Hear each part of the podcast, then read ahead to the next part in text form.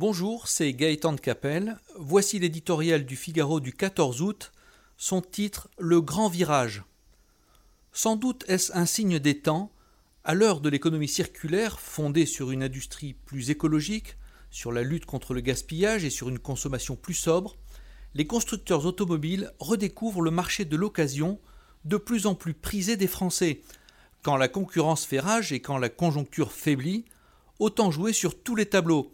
Faire du neuf avec du vieux leur permet de gagner de l'argent, de compenser le trou d'air des ventes de voitures neuves et de faire revenir les clients dans les concessions.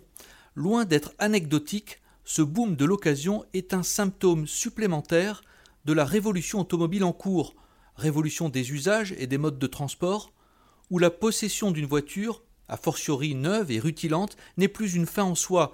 Il n'est désormais pas rare, notamment parmi les jeunes générations et, parmi les urbains, de s'en passer.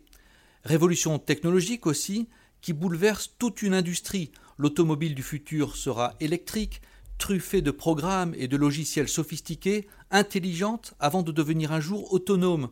En quelques années, le marché automobile va davantage se transformer qu'au cours du siècle dernier. Ce bouleversement oblige les constructeurs à se réinventer pour survivre. Tous investissent des milliards dans la recherche afin de se maintenir à la pointe de l'innovation. Pour chacun, il s'agit de pouvoir proposer aux clients le meilleur de la technologie et des services. Dans ce grand virage historique, il incombe au pouvoir public d'accompagner au mieux une industrie hautement stratégique dans laquelle la France dispose d'atouts sérieux. L'initiative pour promouvoir une batterie européenne va dans ce sens. A l'inverse, les mesures punitives et radicales à l'encontre du diesel, dont nous sommes champions, demeurent toujours incompréhensibles.